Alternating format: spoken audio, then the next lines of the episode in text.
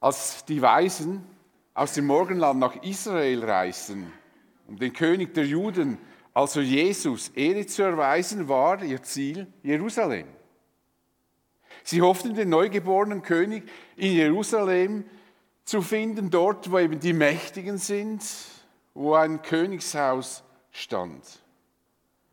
Doch dieser König, den sie suchten, war offenbar und offensichtlich nicht im Palast von Jerusalem geboren, wie man das von einem König erwarten könnte, einem jüdischen König. Herodes, der damals im Auftrag des römischen Reiches in Israel regierte, erschrak, als er hörte, da ist der König der Juden geboren. Und ganz Jerusalem, durch ganz Jerusalem ging ein Beben. Und Herodes hatte Angst, ah, König der Juden, da wird mir jemand die Macht streitig machen und meinen Einfluss wird schwinden. Er war auch ein Mann, der von Verfolgungswahn geplagt war, so wie das bei vielen mächtigen Menschen ist, die dann praktisch über allen stehen und dann haben sie das Gefühl, alle wollen sie jetzt beseitigen. Und so wollte er wissen, wo dieser König ist und er rief die führenden jüdischen Priester und Schriftgelehrten zusammen. Sie sollen herausfinden, wo dieser König geboren wurde. Diese gebildeten Männer benötigten kaum viel Zeit, um herauszufinden, wo sich dieser König befindet. Sie kannten die prophetischen Ankündigungen und sie antworteten Herodes in Bethlehem in Judäa, denn so ist es in der Schrift durch, die Propheten, durch den Propheten vorausgesagt. Im Alten Testament schrieb ein Prophet, der König der Juden, der Messias, der Retter und Friedensbringer, werde in Bethlehem das Licht der Welt erblicken. Sie belegten ihre Aussage mit einem Zitat des Propheten, der schrieb, Du Bethlehem im Land Judäa, du bist keineswegs die unbedeutendste unter den Städten Judas, denn aus dir wird ein Fürst hervorgehen, der mein Volk Israel führen wird, wie ein Hirte seine Herde. Das war der Prophet Micha, der das niedergeschrieben hatte, und zwar 700 Jahre, so ungefähr 700 Jahre, bevor dies tatsächlich geschehen ist. Micha wirkte in der Zeit von 740 bis etwa 710, glaube ich, vor Christus.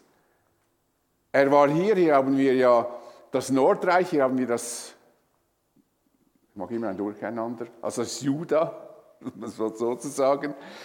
Diesen, äh, die war die Regierungssitz war in Jerusalem, und das hier oben ist, äh, war der Regierungssitz in Samaria, das sind die zehn Stämme Israels und das sind die zwei Stämme Juda. Und Jesaja war ein Zeitgenosse von Micha und die haben miteinander diese Zeit erlebt, äh, vor allem Micha, Jotam, König Jotam, Ahas und Hiskia.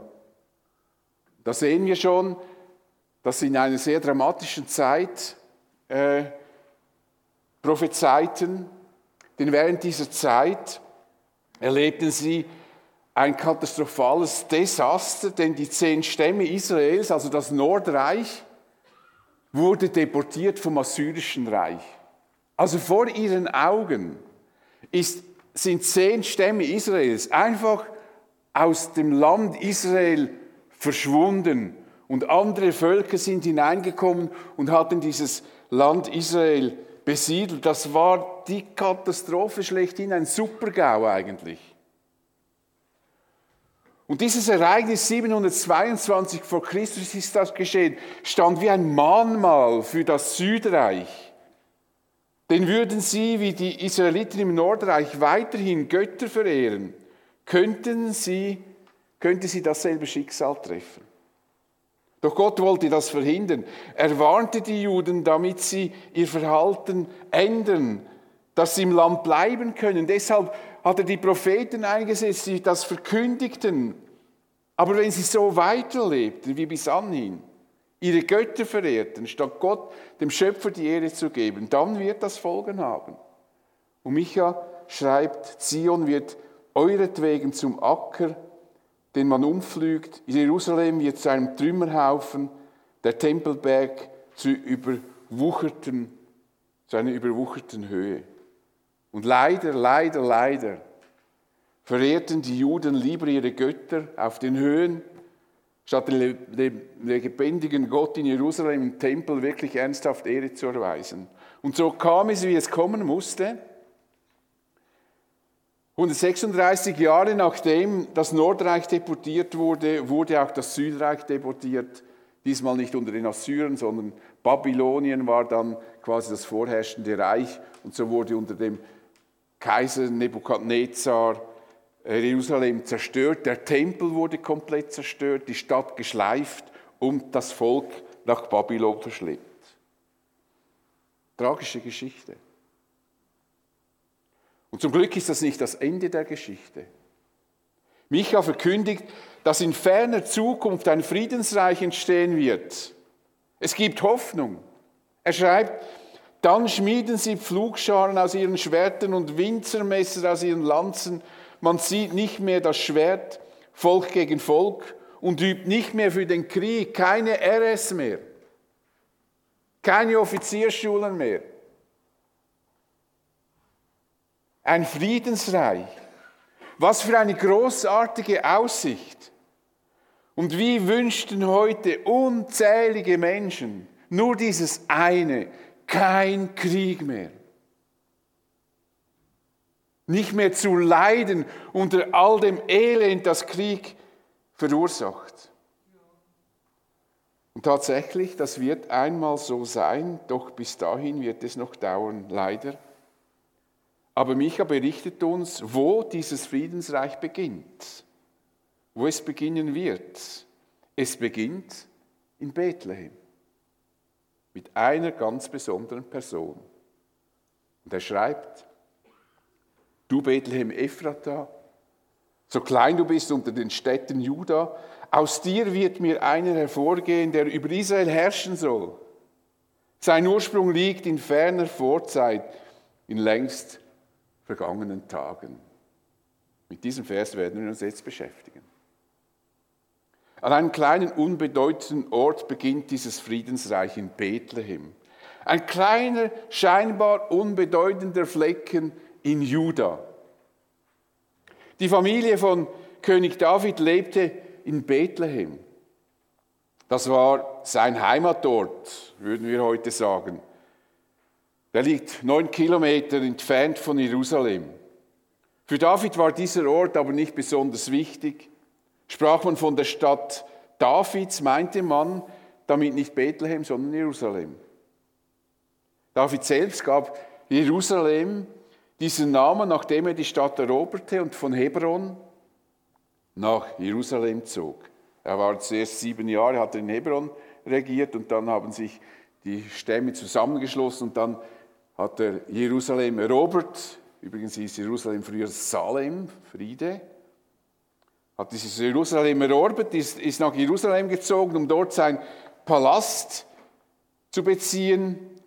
Und dann wird berichtet, David machte die Festung zu seiner Residenz und gab ihr den Namen Davidsstadt. Also Davidstadt ist Jerusalem, wurde Jerusalem genannt und nicht Bethlehem. Von diesem Tag an wurden die Könige vom Stamm Juda in der Regel in der Stadt Davids in Jerusalem, der Königstadt, geboren. Aber der König, der in Zukunft über das Volk Israel herrschen wird, der König, der ein Friedensreich aufrichten wird, das nie aufhört, dieser König wird in Bethlehem geboren werden. Und diese Voraussage von Micha weist uns auf den Zerfall des davidischen Königreichs hin, das wenn dieser große Herrscher geboren wird, dieses Reich gar nicht mehr intakt sein wird, sonst würde dieser König in Jerusalem geboren werden. Und tatsächlich befand sich Israel unter römischer Herrschaft und wurde von Herodes regiert, der vom römischen Reich autorisiert wurde. Deshalb wird nun dieser König der Juden nicht in Jerusalem geboren, sondern in diesem unscheinbaren Ort in Bethlehem. Gott hätte auch einen anderen Ort wählen können, der von mehr Bedeutung ist. Rom zum Beispiel, das wäre ja auch ein guter Ort gewesen. Alexandrien. Nein, Bethlehem. Also nicht im Machtzentrum der damaligen Welt. Bethlehem steht für Gottes Art und Weise, wie er in diese Welt hineinwirkt. Der Geburtsort seines Sohnes ist ein deutlicher Hinweis, wie nah Gott uns Menschen kommen will. Hätte Gott seinen Sohn in Jerusalem im Palast zur Welt kommen lassen, was in den Augen und in unseren Augen angemessen wäre, hätte ihn nur, hätten ihn nur Auserwählte Menschen besuchen dürfen, Menschen der oberen Schicht der Gesellschaft. Jesus wäre von den einfachen Leuten abgeschirmt gewesen. Die Hirten hätten keine Chance gehabt, Jesus zu besuchen und ihm Ehre zu erweisen. Oder kannst du dir vorstellen, wenn im englischen Königshaus Nachwuchs ein, sich Nachwuchs einstellt, wir diesen Prinzen besuchten dürften? Gott macht damit eines unmissverständlich deutlich. Jesus kam nicht in die Welt für eine besonders auserlesene Schicht von Menschen. Jesus kam für alle Menschen. Jeder, egal woher er kommt und welche gesellschaftlichen Stellung er, welche gesellschaftliche Stellung er bekleiden mag, jeder und jede soll zu Jesus kommen können. Gott handelt so, damit alle, die das möchten, teilhaben können. Er wirkt oft dort, wo Ausgestoßene der Gesellschaft leben. Und das zeichnet auch das Leben von Jesus auf dieser Erde aus. Als sich die Pharisäer entrüsteten, mit welchen Leuten Jesus verkehrte, sagte er ihnen, nicht die Gesunden brauchen den Arzt, sondern die Kranken. Ich komme, bin gekommen für die Kranken und nicht, dass die meinten, sie seien gesund. Jesus meinte natürlich, ich bin nicht für die gekommen, die meinen, sie seien gesund, sondern ich bin für die gekommen, die wissen, dass sie krank sind. Man braucht nicht Rang und Namen, um mit Jesus in Kontakt zu kommen. Bethlehem ist die unmissverständliche Einladung Gottes an jeden Menschen, egal wer du bist. Du bist bei Jesus willkommen. Er gibt, es gibt kein Hindernis, keinen Numerus Clausus. Jesus sagte einmal den Leuten, die sich für sehr wichtig hielten, die Zolleinnehmer und die Huren kommen eher ins Reich Gottes als ihr. Frommen. Warum wohl kommen Zöllner und Hurer eher ins Reich Gottes als die religiösen Führer und Theologen jener Zeit? Waren Zöllner und Huren die besseren Menschen? Nein, im Gegenteil. Sie führten ein moralisch verwerfliches Leben. Aber, aber sie fanden es nicht unter ihre Würde, sich vor Jesus zu beugen, ihre Schuld zu bekennen und ihre Lebensweise zu verändern. Sie hatten gar nichts zu verbergen. Sie hatten keine fromme Schale, mit der sie alle täuschen konnten. Und sie konnten ihr Gesicht nicht verlieren, weil sie hatten es bereits verloren durch ihren Lebenswandel.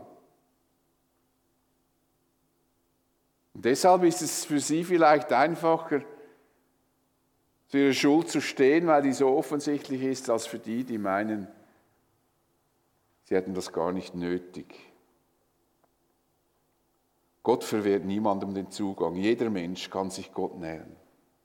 Wir können dorthin gehen, wo Gott am Wirken ist, aber das sind meist keine Paläste, sondern armselige Orte, denen ein besonderer Reichtum zuteil wird, weil Gott sich darin offenbart. Paulus schreibt einmal den Korinthern, und das finde ich, wenn nicht der schönste, zumindest einer der schönsten Weihnachtsverse überhaupt in der Schrift.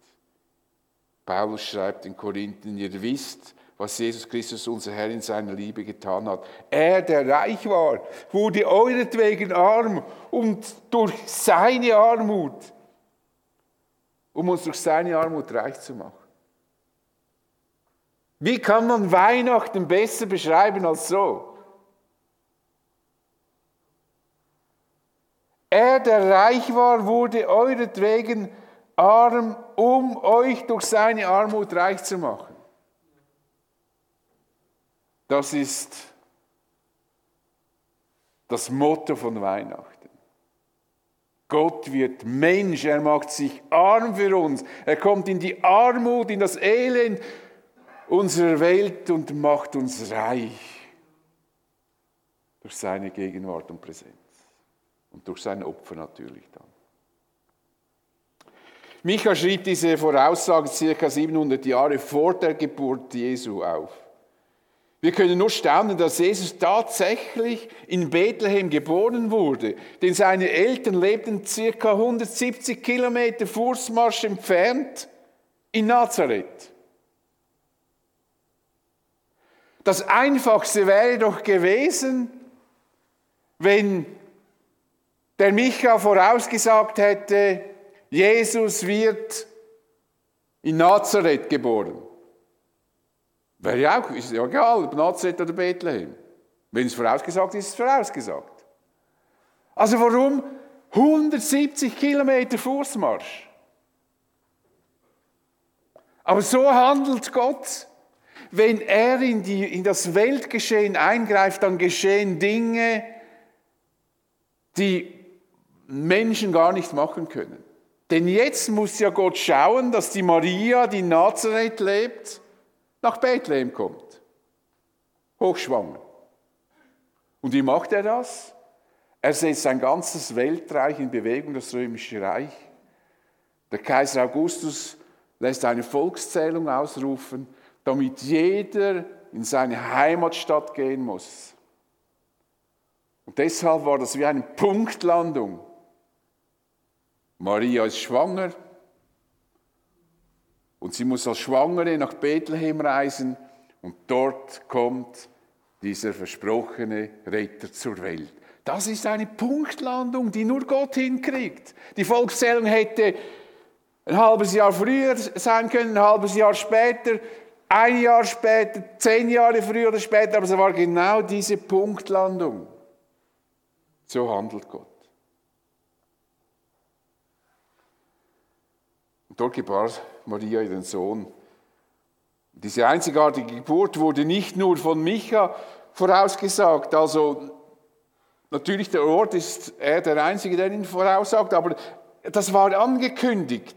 Jesaja, sein Zeitgenosse, schreibt, eine Jungfrau ist schwanger und wird einen Sohn gebären, den wird sie nennen Immanuel. Auch das ist etwas Großartiges, das heißt nicht, wie das gerne auch Übersetzer verstehen wollen oder Theologen, dass es eine junge Frau ist, weil man nicht will, dass oder nicht glauben kann oder will, dass Christus durch Gott, den Heiligen Geist, gezeugt wurde in der Maria. Und so darf es dann ja nicht eine Jungfrau sein, dann sagt man einfach eine junge Frau, aber es war eine Jungfrau. Die jüdischen Schriftgelehrten wussten genau, dass ein Retter unter besonderen Vorzeichen geboren werden wird. Und sie wussten auch ganz genau, wo diese Geburt geschehen wird, wie ich eingangs berichtet habe.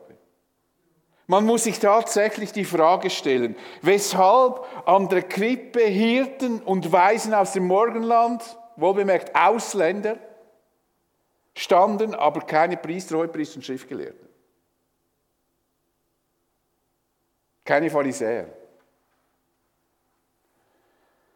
Zumindest als sie von den Weisen hörten, dass der König der Juden geboren sei, hätten sie doch aufhorchen müssen. Das war ja nicht nur im Stillen geschehen, sondern es heißt, durch ganz Jerusalem ging wie eine Schockwelle, als sie das hörten. Es war ja nicht so, dass die Juden keine Ahnung gehabt hätten, dass so etwas geschehen wird. Micha macht es deutlich. Sein Ursprung liegt in ferner Vorzeit, in längst vergangenen Tagen. Es ist bekannt.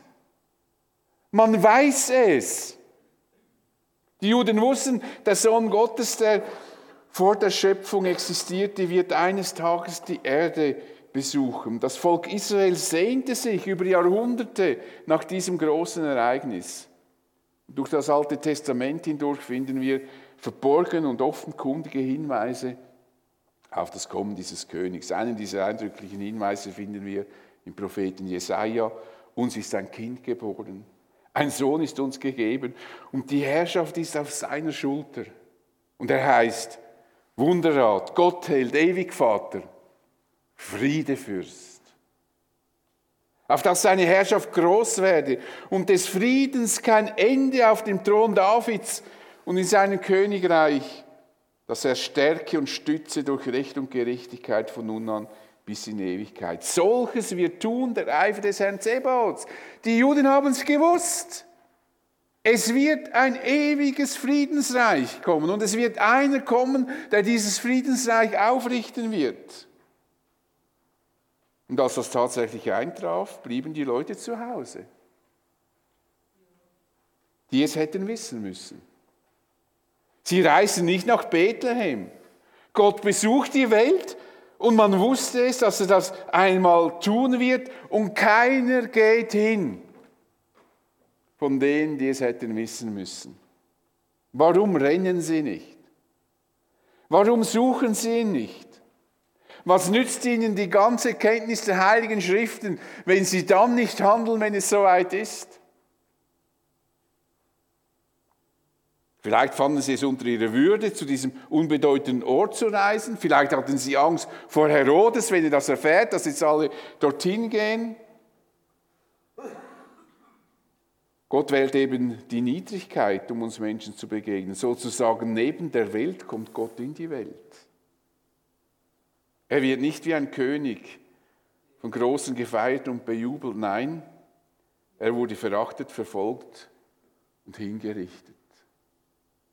Das musste er ertragen. Und Jesus beschreibt, Jesaja beschreibt diese eindrückliche, diesen eindrücklicher Weise. Er schoss auf vor ihm wie ein Reis und wie eine Wurzel aus dürrem Erdreich, als ein zerbrechliches Gebilde. Er hatte keine Gestalt und Hoheit. Wir sahen ihn, aber da war keine Gestalt, die uns gefallen hätte. Er war der allerverachtetste und unwerteste, voller Schmerzen und Krankheit. Er war so verachtet, so verachtet dass man das Angesicht vor ihm verbarg. Und darum haben wir ihn für nichts geachtet.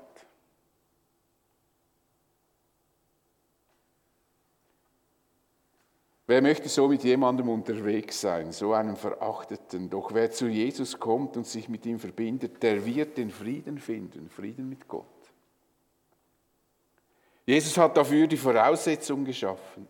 Er starb für unsere Schuld am Kreuz, damit wir ewiges Leben bekommen. Und das sagt uns Jesaja voraus. Und wir sehen, Jesaja, durch Jesaja können wir das ganze Evangelium erklären. Jesaja sagt, für wahr, er trug unsere Krankheit. Er lud auf sich unsere Schmerzen. Wir aber hielten ihn für den, der geplagt und von Gott geschlagen und gemartert wäre aber er ist um unser Missetat willen verwundet und um unser Sünde willen zerschlagen. Die Strafe liegt auf ihm, auf dass wir Frieden hätten. Und durch seine Wunden sind wir geheilt. Du kannst heute zu Jesus gehen, wenn du nicht bereits mit ihm unterwegs bist. Lass dich von dem Spott über Jesus und den christlichen Glauben nicht ablenken. Ah, diese Frömmler, diese Stündler, diese Freikirchler. Echten Frieden wirst du einzig und allein bei Jesus finden. Noch heute kannst du zu ihm kommen, egal wer du bist, welche Nation du angehörst, welche gesellschaftliche Stellung du verkörperst. Jesus selbst lädt dich ein, denn er sagt, kommt zu mir, alle, die ihr mühselig oder geplagt die euch plagt und von eurer Last fast erdrückt werdet, ich werde sie euch abnehmen. Nehmt mein Joch auf euch und lernt von mir, denn ich bin gütig und von Herzen demütig. So werdet ihr Ruhe finden für eure Seele. Ruhe für unsere Seelen. Was für ein wertvolles Gut ist das. Ruhe für unsere Seele. Wenn wir diese Ruhe haben, kann es sein, dass wir das gar nicht mehr realisieren. Was für ein großes Geschenk das, das ist. Diese Ruhe für die Seele. Martin ist mit mir einverstanden. Und das gilt heute noch. Es ist auf, Ein aufrichtiges Gebet, das dich, wenn du mit Jesus nicht schon unterwegs bist, mit ihm in Verbindung bringt. Denn der Apostel Paulus schreibt den Christen in Rom, ob jemand Jude oder nicht Jude ist. Also mit anderen Worten, egal wer du bist. Es macht keinen Unterschied. Alle haben denselben Herrn und er lässt alle an seinem Reichtum teilhaben, die ihn im Gebet anrufen. Denn jeder, der den Namen des Herrn anruft, wird gerettet werden. Jeder und jede. Wir müssen heute nicht nach Bethlehem reisen, um Jesus zu begegnen. Wir können uns im Gebet ihm nähern und ihm begegnen. Bethlehem ist ein unscheinbarer Ort. Und er bekommt große Bedeutung, weil Gott dort in die Welt gekommen ist. Dort hat der Friede Fleisch und Blut bekommen. Das ist ein großartiges Geschenk Gottes. Und damit zeigt er uns, dass jeder Mensch zu ihm kommen kann. Er versteckt sich nicht hinter dicken Mauern. Gott ist erreichbar und das ist bis heute so. Natürlich, mir gefällt diese Weihnachtszeit und Adventszeit mit diesen Lichtern und weihnachtlichen Stimmungen auch. Mir gefällt es, wenn wir hier diese schönen Adventslieder singen und diese in diese Zeit hineinnimmt. Eine schöne, besondere Zeit. Doch wenn Weihnachtsstimmung, diese Weihnachtsstimmung, das großartige Handeln Gottes verdrängt, dann bleibt es eben nur bei dieser schönen Stimmung. Weihnachten wird es dort, wo Menschen Jesus begegnen und Jesus kennen. Bei Jesus ist Friede kein Gefühl und keine Stimmung. Friede ist eine Tatsache bei Jesus. Weihnachten wird es dort, wo Menschen Jesus begegnen. Bei Jesus ist der Friede kein Gefühl. Micha schreibt weiter, was dieser Herrscher tun wird, wenn er sein Reich aufgerichtet hat. Und sie werden sicher wohnen denn er wird zur selben Zeit herrlich werden bis an die Enden der Erde. Und er wird der Friede sein. Jesus ist die Garantie für den Frieden heute in unseren Herzen und für den Frieden in Zukunft bei diesem Friedensreich. Er wird dieses Friedensreich aufrichten und er wird unser Friede sein. Jesus der Friede und er wird das Friedensreich aufrichten. Und alle, die ihm nachfolgen, werden eines Tages in diesem Friedensreich leben. Da gibt es kein Militär mehr, keine Waffen mehr. Da gibt es wirklich umfassenden Frieden. Das ist die Zukunft von uns Christen. Ich bete mit uns. Ja, Vater, ich danke dir, dass du ein Gott bist, der uns Menschen nahe kommt, der keine Mauern aufbaut. Wenn jemand Mauern baut, dann sind wir das nämlich. Wir, die uns manchmal zu nicht das, den Eindruck haben, wir sollten zu dir kommen, weil wir uns etwas einbilden auf uns selbst aber du hast den Weg eben gemacht. Und du, Herr Jesus, bist in diese Welt gekommen, hast es auf dich genommen von deinem eigenen Volk und von uns Menschen, dich verachten zu lassen. Und du hast diesen Weg gegangen als kleines, verletzliches Kind. Und du bist bereit gewesen, für unsere Schuld am Kreuz zu sterben, auf dass wir Frieden hätten. Und wir danken dir für dieses großartige Geschenk, das uns auch an Weihnachten daran erinnert, wenn wir in die Krippe schauen, dass du für uns am Kreuz gestorben bist. Und dass wir durch dich ewiges Leben haben, Frieden, Ruhe für unsere Seelen, Frieden mit Gott, dem Schöpfer.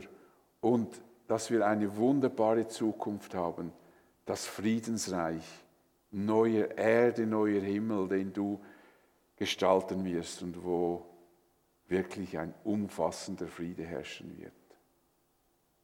Wir danken dir für diese großartige Zukunft, die du allein uns möglich gemacht hast.